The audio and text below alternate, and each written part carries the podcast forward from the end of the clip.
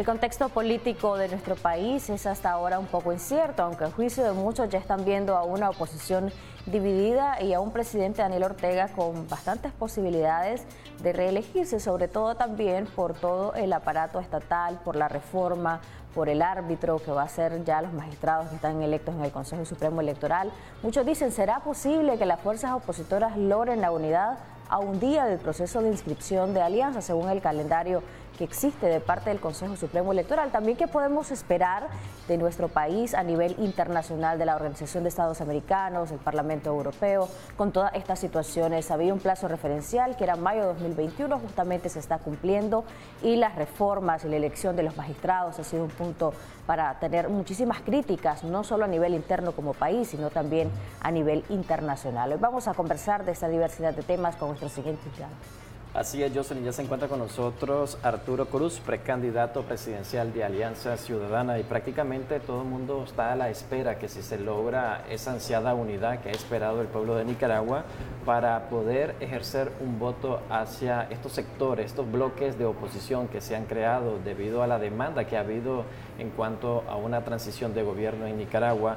Eh, ¿Cuál es el panorama que usted considera que se podría generar a pocas horas de vencerse el plazo que ha dado el Consejo Supremo Electoral para la inscripción de alianzas electorales? Bueno, yo, no, yo, voy yo, yo, le voy a ser muy sincero. Yo veo básicamente de cara al futuro tres plataformas electorales. La de Alianza Ciudadana por un lado, la del PRD por el otro lado y la del PLC-ALN por el otro. Me parece a mí que eso va a ser inevitable. Ahora bien, es un escenario que personalmente a mí no me preocupa, porque yo sí soy creyente del voto útil. La experiencia del 90 te lo demuestra, la experiencia del 96 también te lo demuestra. Y creo yo que esa plataforma electoral de Alianza Ciudadana, tal como yo la veo, ¿verdad? Va a ser la plataforma del voto útil y muchas fuerzas que hoy están en otras coaliciones van a integrarse a esa alianza. Es lo que yo personalmente ¿Por qué no aceptar? ¿Usted considera que es oportuno, que es idóneo en este momento donde muchos sectores de oposición demandan unidad, que aparentemente no se acepte, que ya la gente de la coalición nacional o la mayoría de los bloques que integran la coalición nacional hayan dicho que aceptan correr en la casilla 15 de Ciudadanos por la Libertad? Claro, pero hay que ver lo que a cambio se está pidiendo. Y en ese sentido, yo soy un gran creyente, primero, que el tema de la representación legal para Ciudadanos por la Libertad es un tema muy importante. Recordar que ellos en dos ocasiones la perdieron, con ALN, con el PLI. Hay un trauma que hay que tomar en cuenta. Entonces, para ellos es un tema muy sensible. Y el hecho de que se lo puedan, digamos, entregar a la iglesia eh, eh, requiere dos preguntas. Primero, si la iglesia ha sido consultada. Y en segundo lugar, si eso es viable. Por otro lado, en el tema de los diputados, ¿no? recordar que las diputaciones no son una torta que va a repartir 50 y 50. Tiene que ver mucho con los pesos específicos. Y es algo que doña Kitty ha hablado muy frecuente. Es decir, tiene que ver los fiscales, tiene que ver los jefes de ruta, tiene que ver tu tendido electoral. Entonces es mucho más complejo.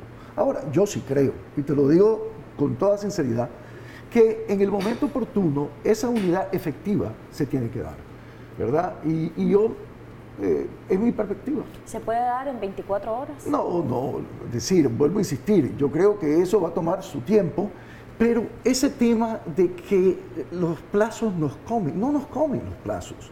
La gran mayoría de los nicaragüenses ya saben por quién votar y van a votar por el voto útil.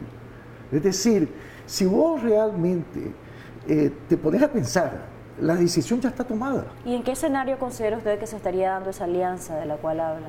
Yo lo estoy viendo esto para el momento, para serte franco, de, en el calendario electoral de, las, de, los de, los, de la inscripción de los candidatos.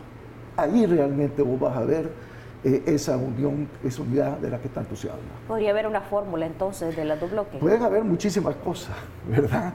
Usted te da cuenta que la política nicaragüense requiere mucha imaginación, ¿verdad? Y ahí en ese contexto sí, vos vas a ver eh, entendimientos que te pueden sorprender hoy. ¿Tendría la solidez de una alianza electoral inscrita en este momento, una alianza en ese momento ya de los candidatos? ¿Tendría la misma solidez? Sí, claro. Eh, a ver, una vez que vos tenés el agregado de candidatos, que son los atractivos, para mí que eso va a ser un plus para esta alianza inscrita. Hay otro tema importante, usted estuvo reunido con el secretario general de la Organización de Estados Americanos, el señor Luis Almagro, y habló ampliamente sobre el tema de Nicaragua, entendemos. Le expresó él algunas acciones concretas en cuanto a Nicaragua, porque está por un lado el tema de una posible suspensión, de que se declare ilegítimo un gobierno electo en un proceso que no eh, pues pueda satisfacer las expectativas de la mayoría de los sectores o vamos a ver estos cinco meses, vamos a esperar esos cinco meses para que la Organización de Estados Americanos tenga una posición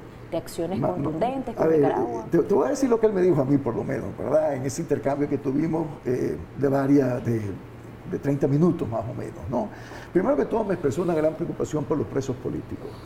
Y definitivamente recuerden ustedes que este es un personaje que tiene una serie de peculiaridades, que es que él vivió el régimen militar en Uruguay, y tuvo muchos amigos que fueron encarcelados, él vivió al exilio y esa es una situación que a él personalmente creo que le llega de manera especial. Por otro lado, sí resaltó un tema que me parece importante de resaltar, que la campaña política en Nicaragua, con las condiciones en las que estamos viviendo, eh, la verdad es que son muy limitadas, ¿no? Entonces, eh, inclusive discutimos el tema, por ejemplo, de por qué C por L se siente acorralado en los municipios la policía siempre rodeando eh, sus casas de campaña y lo vio él como un ejemplo de los problemas que se viven en Nicaragua. Y por otro lado, también insistió en el tema de la libertad de expresión. y, un punto más que yo creo que es importante resaltar, habló de que el Consejo Electoral, tal como está constituido, no tiene ninguna expresión de pluralidad, de equilibrio básico. Entonces, sí, definitivamente él demostró en esa conversación un gran escepticismo. Eh, con la credibilidad del proceso electoral en Nicaragua. El secretario general de la Organización de Estados Americanos mostró de alguna manera preocupación por la elección de estos nuevos magistrados en el Consejo Supremo Electoral, la reforma a la ley 331, eh, la ley electoral. ¿Qué aspecto le preocupa más el secretario general de la Organización de Estados Americanos? Muy buena pregunta. Insisto, él habló de que ese es un consejo electoral que no refleja equilibrio, que no refleja pluralidad, que no refleja objetividad y obviamente la ley tampoco la vio con mucho entusiasmo, ¿no? Ahora, eh, y le preocupó otra cosa que se me estaba quedando en el tintero y que creo que es importante resaltar, muchachos. Las leyes Putin, que le llamo yo, es decir, que son de una arbitrariedad extraordinaria y de un capricho total, donde perfectamente te pueden inhibir por cualquier cosa si vos sos un precandidato.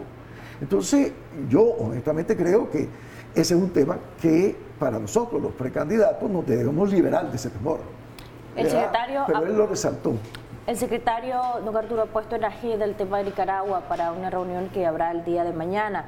Pero, ¿qué acciones podríamos ver de parte de la Organización de Estados Americanos a corto y mediano plazo? A ver, recordar, a ver, aquí hay un tema que yo creo que es importante de resaltar. Yo creo que él va a ejercer su liderazgo y en esa en esa reunión yo creo que él va a resaltar muchos de estos puntos que estamos hablando. Ahora, su, y va a ir también la Comisión de Derechos Humanos, o sea, que definitivamente eh, quiere, quiere resaltar el tema de Nicaragua. En un momento, fíjense ustedes, donde América Latina está muy convulsionada. Te podés imaginar una agenda donde incluye Colombia, ¿verdad? Donde está el tema de Perú, donde está para muchos el tema de El Salvador, el tema de Honduras. La región está muy complicada.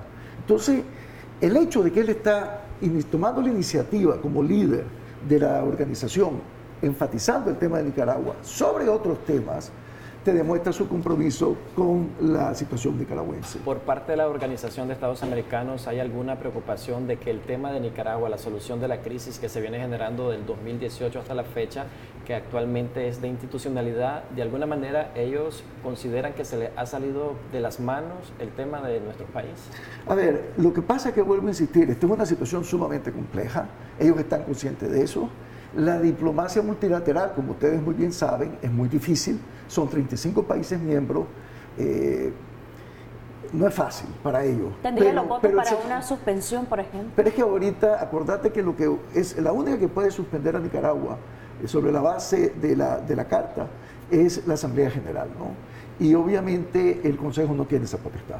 Ahora, eso no quiere decir que una resolución del Consejo no tiene peso. Muchas veces nosotros los nicaragüenses nos impacientamos con resoluciones. Y tenemos razón, en ocasiones son resoluciones tras resoluciones tweets tras, tweets y a dónde está la carne, decimos. Pero eso es parte de ir aislando al régimen. Y cada vez más, este es un régimen cuya legitimidad, no solamente dentro de Nicaragua, pero afuera, es muy escasa. ¿Podría ser declarada ilegítima las elecciones un 11 de noviembre, por ejemplo, días después de los resultados? Yo, yo creo de que si aquí no tenemos un proceso electoral mínimamente creíble, aceptado por los nicaragüenses y por la comunidad internacional, las posibilidades de que, las más bien las probabilidades de, de declaraciones o de resoluciones de mayor fuerza eh, sí las veo. Un posible fraude electoral que se realice en Nicaragua con estas elecciones podría ser motivo de que Nicaragua sea expulsada de la Organización de Estados Americanos o bien se le aplique la Carta Democrática como muchos han venido demandando. Sí, a ver, Nicaragua solo puede ser suspendida, no te pueden expulsar técnicamente, pero está bien, tenés toda la razón. Yo creo que pueden pasar tantas cosas, incluyendo lo que vos decís.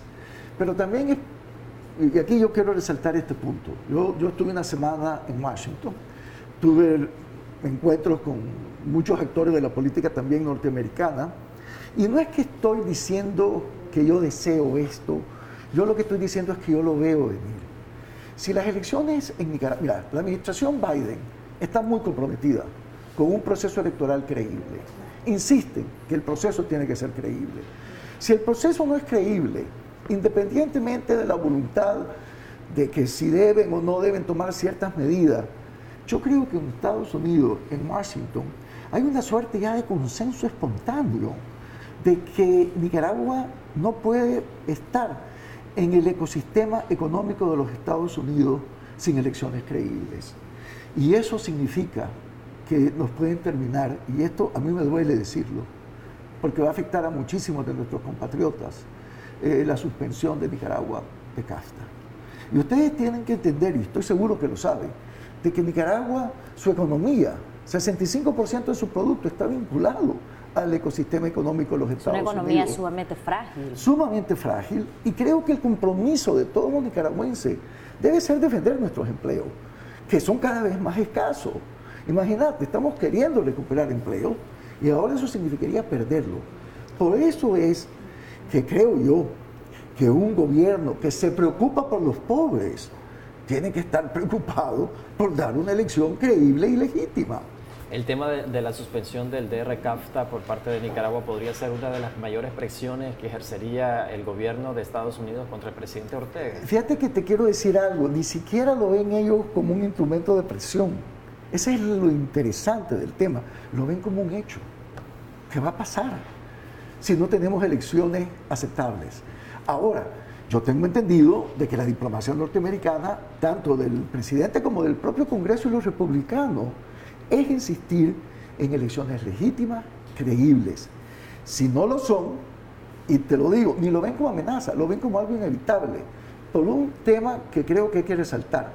Nicaragua no puede ser el único país no democrático que tiene un acuerdo comercial con los Estados Unidos con los europeos, ¿qué podría pasar también? Porque estaba leyendo hoy por la mañana que incluso gente que es parte de la diplomacia europea, de organismos multilaterales eh, en Europa, están pidiendo que el Parlamento Europeo no conozca o desconozca más bien en este caso pues al presidente Ortega en el caso que sea electo en un proceso nada transparente. No, yo creo que cada vez más, insisto, la comunidad internacional está tomando esas posiciones.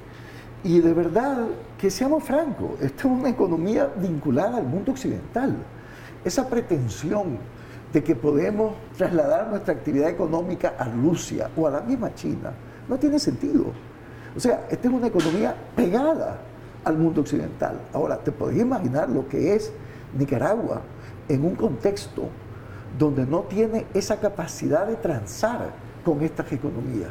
¿Qué pasaría en el dado caso si eh, la comunidad internacional o los gobiernos cierran filas a favor de la presión que podría ejercer el gobierno de Estados Unidos con suspender a Nicaragua del DR-CAFTA y en el caso de eso se suma a la Unión Europea al suspender del ADA, dos importantes acuerdos que tiene el país y que ha venido generando eh, inversión, ingresos económicos y estabilidad? Sumado a esto las repercusiones que tendría la ley Renacer.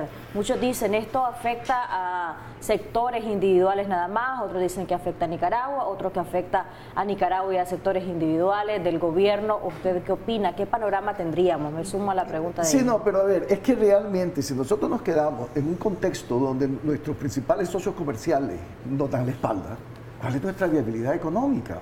Recordemos que somos una economía muy pequeña, una economía, como ustedes decían al principio, muy frágil. Y lo que a mí me duele profundamente es que este es un país que tiene un potencial de crecimiento y de generación de empleo y de atracción de inversión y de turismo espectacular. Lo que ocurre es que nuestro sistema político es inaceptable. Y esa es la desgracia nuestra, que históricamente lo político termina arruinando nuestras perspectivas económicas. Entonces, es indiscutible que si Nicaragua no puede ser parte de ese concierto de naciones económicas, de naciones, nuestra economía se va a seguir deteriorando. Y esta oscuridad que vivimos se va a volver más oscura. Y, en ese sentido, cualquier gobierno responsable, mínimamente sensible a las necesidades de su pueblo, debería estar preocupado. ¿Cómo ve usted volviendo al tema de las acciones de los sectores de oposición acá, ¿qué tan determinantes son estos sectores de oposición y su accionar para que la comunidad internacional vaya en una línea con los sectores de oposición. Usted la vez pasada que nos acompañó acá dijo que no estaría dispuesto a participar en un proceso electoral con una reforma que no llenara las expectativas o al menos que tuviera las condiciones mínimas para que se garantizara un proceso libre, justo y transparente. ¿Qué piensa ahora? Ahora que ya tenemos reforma, que ya hay sigo, sigo, en esa línea y sigo en, el, en este sentido yo personalmente tengo grandes reservas de participar en un proceso electoral en estas condiciones, pero también te dije, les dije a ustedes, de que iba a depender de la decisión que otros toman. Porque también, y son gente muy sensata, gente muy inteligente, ustedes tuvieron en su programa al doctor Miranda, por ejemplo, que insiste que hay que participar, que insiste que básicamente la gente de Nicaragua está deseosa de votar abrumadoramente vieron la encuesta de la Radio Corporación, cuya audiencia ustedes saben que es de oposición, y hicieron una pregunta, la han formulado de una manera más clara que el agua, ¿verdad? Donde básicamente dicen a los nicaragüenses con un consejo electoral tal como lo tenemos, con una ley electoral tal como la tenemos, usted va a querer votar y más del 90% te dice que sí. Ahora, yo te estoy diciendo lo que yo siento versus lo que otros compatriotas piensan. Y yo creo que esa va a ser una decisión que se tendrá que tomar en el momento oportuno. Particularmente como Arturo Cruz todavía no ha tomado esa decisión si va a ir o no al proceso. Más adelante, pero te quiero decir e insisto, ¿cómo me voy a sentir cómodo con un consejo electoral tal como está conformado? ¿Cómo me puedo sentir cómodo con una ley tal como la tenemos, que incluye las leyes Putin? Que así le llamo yo a todo ese agregado de arbitrariedades. Con las reuniones que sostuvo con autoridades de gobierno de Estados Unidos, eh, expresaron algún mensaje hacia la oposición nicaragüense, porque algunos dicen que van a correr con o sin garantías, otros dicen que se van a retirar si no hay garantías mínimas. ¿Qué mensaje envió el gobierno de Estados Unidos a la oposición nicaragüense en este sentido? No, pues yo tuve intercambios de criterios con muchas de las amistades que he cultivado a lo largo de los años. No mandaron ningún mensaje, básicamente lo que te están diciendo es como ¿Pero yo ¿qué es lo que expresan con respecto al rol que ha venido tomando la oposición nicaragüense? Bueno, ellos realmente reconocen a la oposición nicaragüense en sus diferentes expresiones como legítima, como fuerzas que ellos deben de alguna manera brindarle su apoyo, aunque sea moral, ¿verdad? Porque obviamente están conscientes de las limitaciones de otro tipo de apoyo. Eh, pero sí, yo lo que te puedo decir es no tanto lo que ellos piensan de nosotros, es lo que ellos como sociedad política han decidido. Y, por eso te digo, la casualidad con que te dicen, de una manera muy casual, que verdaderamente me sorprende, para serte franco, de decirte, mira, si estas elecciones no tienen el mínimo del pudor democrático requerido, nosotros no vemos manera que Nicaragua en el 2022 no sea suspendida de CAFTA. ¿No ve la comunidad internacional, o al menos con quienes ustedes han conversado, que es muy relevante el que haya conversado con Luis Almagro, por ejemplo, no ve el tema de la falta de unidad de estos dos bloques opositores como un problema para poder avanzar? a ver, lo toman en cuenta, por supuesto, pero también es parte de nuestra historia, o sea, los que siguen a Nicaragua, que vos sabés que los latinoamericanistas en esa ciudad de Washington sí tienen mucha capacidad de entender nuestra historia o de otros países, dicen, bueno, veremos, al final ustedes han tenido una gran capacidad para en el momento oportuno unirse. ¿Es de la opinión esas autoridades de gobierno de Estados Unidos de que la oposición vaya a correr en este proceso electoral sin las garantías mínimas? Porque acá algunos expertos, analistas políticos han dicho que se le podría seguir el juego al gobierno de ir a elecciones y luego seguir con la retórica de eh, denunciar que hubo fraude electoral. Pasaría el mismo ciclo. A ver, primero que todo, yo no creo, si vamos a ir a las elecciones, no es para denunciar un fraude, es para ganar. ¿Verdad? Porque ese ejercicio era denunciar un fraude. Se podría ganar, sí, con las garantías que bueno, hay ahí viene toda una discusión. Y ustedes tienen gente que conocen muy bien el tema de Nicaragua que te dicen que si hay una expresión masiva de ir a votar, que realmente eso le complicaría tremendamente al gobierno poder ejecutar un fraude. Ahora bien, yo sí creo que el juego del gobierno siempre ha sido, más que la dispersión electoral de la oposición, la abstención. Ese ha sido siempre su aliado estratégico. Porque entonces ellos hacen de su pequeño núcleo electoral una mayoría electoral en el momento de los votos válidos de ese día. ¿Usted cree que el nivel de abstención en este proceso electoral con una oposición en tres bandas, como usted lo mencionaba, que ese es el escenario que usted considera se puede registrar, no sería una amenaza esto de la oposición para que haya más abstención electoral? Porque, a ver, por un lado tenemos una reforma electoral que ya todo el mundo conoce, unos magistrados que ya están electos, un calendario electoral que prácticamente ya está determinado. Y por otro lado, tenemos a esa oposición que durante tres años ha hablado de unidad y que ahora justamente van a ir en dos o tres bandos, según el pronóstico que usted hace. ¿Esto sería un factor más para que haya un nivel de abstencionismo alto? No, a ver, siempre ha sido mi preocupación ese tema, y te lo digo con toda sinceridad, que por eso es que yo siempre he creído que la unión efectiva, unión efectiva es fundamental. Ahora, seamos francos, muchas de estas fuerzas que van a ser que no van a ser parte de la plataforma con la que yo me identifico, seamos francos, su credibilidad electoral no es la más alta.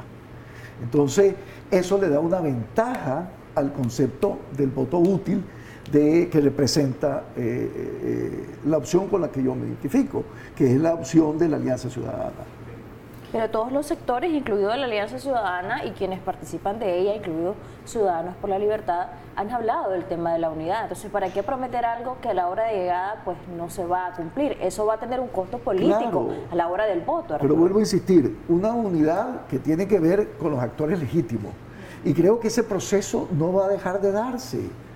Y yo personalmente te pregunto a ustedes, ¿Ustedes creen que el PRD es una opción tan creíble como Ciudadanos por la Libertad?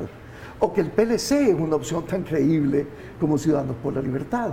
¿O que el ALN es una opción tan creíble como Ciudadanos por la Libertad? Miren, era inevitable que ellos fueran a tener su propia plataforma.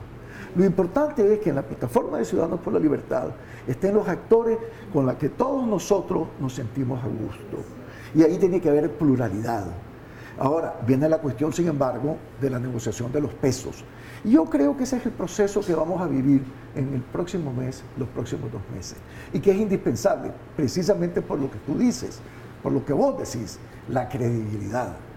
¿No necesitan a estos sectores ciudadanos por la libertad y Alianza Ciudadana para poder ganar las elecciones? Yo, yo creo con toda franqueza que no. Con toda franqueza se lo digo. Ahora, hay otras fuerzas que son relevantes y que las necesitas agregar. Las podemos discutir más adelante y prefiero no hablar de ellas, porque verdaderamente para poder llegar a negociaciones efectivas, yo siempre he creído que esto se hace con discreción. Cuando hablas muchas veces de unión en público, es para ganar puntos. Las verdaderas negociaciones se hacen con la discreción del caso. Eh, yo siempre he creído en eso y por eso es que para mí lo más importante son resultados. Y yo soy un convencido de que los resultados van a ser favorables. ¿Qué opina usted que es más importante, el partido político, el vehículo electoral o el candidato? Es extraordinaria la pregunta, que es la pregunta clásica. A ver, en cualquier campaña el partido te da el piso y el candidato te da el techo. Entonces, los dos son importantes. Y no hay duda en ese sentido de que sin un partido que tiene estructura, un candidato, por mucho potencial que tenga, tiene grandes dificultades. Y un partido, por mucha estructura que tenga, si un candidato atractivo, también tiene muchas Leía justamente hoy por la mañana una entrevista del ex canciller Norman Caldera, quien decía, falta aquí un candidato que pueda ganarle a Ortega y ese candidato debería de ser electo quizá o, debería de ser propuesto luego de valorar una encuesta inclusiva donde se diga es esta persona la que tiene la mayor credibilidad según un monitoreo o una encuesta realizada. ¿Usted qué opina de esta postura? Yo no tengo ninguna complicación con que eso sea uno de los principales componentes para decidirlo. Y la pregunta es cuándo vas a realizar esa encuesta, bajo qué circunstancias la vas a realizar, con quién la vas a realizar, la metodología de esa encuesta. Pero sí, yo estoy totalmente de acuerdo que va a ser un componente de gran importancia. Yo personalmente siempre he creído que una buena encuesta ah, vale la pena tomarla en cuenta. Nos pregunta, ¿qué podemos esperar entonces, doctor Cruz, mañana de, la, OEA? E un secretario general que va a tomar un liderazgo muy fuerte en el tema de insistir que las elecciones en Nicaragua requieren de los componentes que una elección aceptable eh, tiene que tomar en cuenta. ¿Podrá ser la antesala una resolución o habrá una resolución? ya más detalles no te, o sea, ya estoy entrando en el tema de las especulaciones y sinceramente quiero decirte que a mí me da mucho temor especular muchas veces, porque nunca se sabe. Pero la gente espera pronóstico, más de un ex diplomático. pronóstico, pero a ver, acordate que yo vengo de la diplomacia bilateral, la multilateral. Es más compleja. mi respeto. Yo por eso, tal vez muchas veces he sido muy condescendiente con el secretario general de la OEA, porque siempre comprendo que nosotros quisiéramos ver acciones más contundentes, más efectivas. De hecho, le ha sido muy criticado porque en algún momento es fuerte con el, gobierno del presidente Ortega, en otro momento dice que, por ejemplo, en Venezuela hay una dictadura, pero que en Nicaragua Ortega gobierna. Entonces, no, no, yo entiendo, yo este entiendo, pero recordad que él vive en, en un contexto muy complejo, ¿verdad? Y que conformar un consenso no es tan fácil. Ahora, yo sí siento de que él está comprometido, pero de verdad con unas elecciones creíbles en Nicaragua. Nos pregunta por acá, ¿qué opina del voto castigo y de la importancia de la unidad? ¿Cree que yendo solo ganarían, vencer ganarían elecciones o lograrían vencer a Ortega? A ver, hablemos del voto castigo y, y les pregunto a ustedes, supongamos que en noviembre ustedes deciden que van a ir a votar, independientemente de las circunstancias, y tienen el candidato exclusivo de C por L, digamos, y el candidato Daniel Ortega. Ustedes, porque como no se dio esa unión en teoría que la gente quería, ¿ustedes van a votar por Daniel? Eh, ¿Van a votar eh, en blanco o votarían por el candidato ese por él? Si ya salís a votar, vas a salir a votar por un candidato que le gane a Daniel. El voto castigo yo no lo veo. Lo que sí veo es atención, que es diferente. Pero el voto castigo no lo veo. Las amenazas que pueden haber eh, durante todo este proceso, a ver cómo usted se imagina este proceso electoral ¿Cómo se imagina usted una campaña electoral? ¿Hay condiciones habilitantes para que todo esto se dé?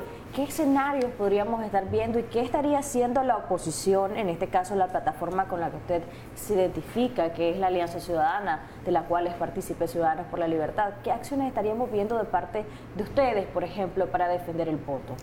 Verdaderamente por eso es que eh, es importante un partido que tenga la capacidad de defender el voto. Y en ese sentido creo que Ciudadanos por la Libertad es el que tiene las destrezas en, esa, en ese sentido. Ahora, eh, yo estoy clarísimo que esta va a ser una campaña, si es que procede, eh, llena de, de obstáculos, de complicaciones, porque ¿cuál sería el propósito fundamental de todo eso? De que la gente no salga a votar. Yo sinceramente creo de que ya el régimen se percata que ni siquiera los sandinistas que se identifican históricamente con ese 35% están dispuestos a votar por ellos.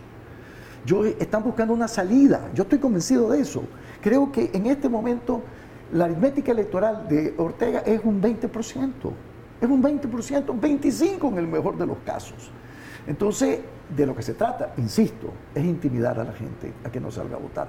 Porque es tan clarísimo que hasta muchos de los que dicen que son saninistas ya decidieron que el día de la votación, que es secreta, acordate, en teoría es secreta, ¿verdad?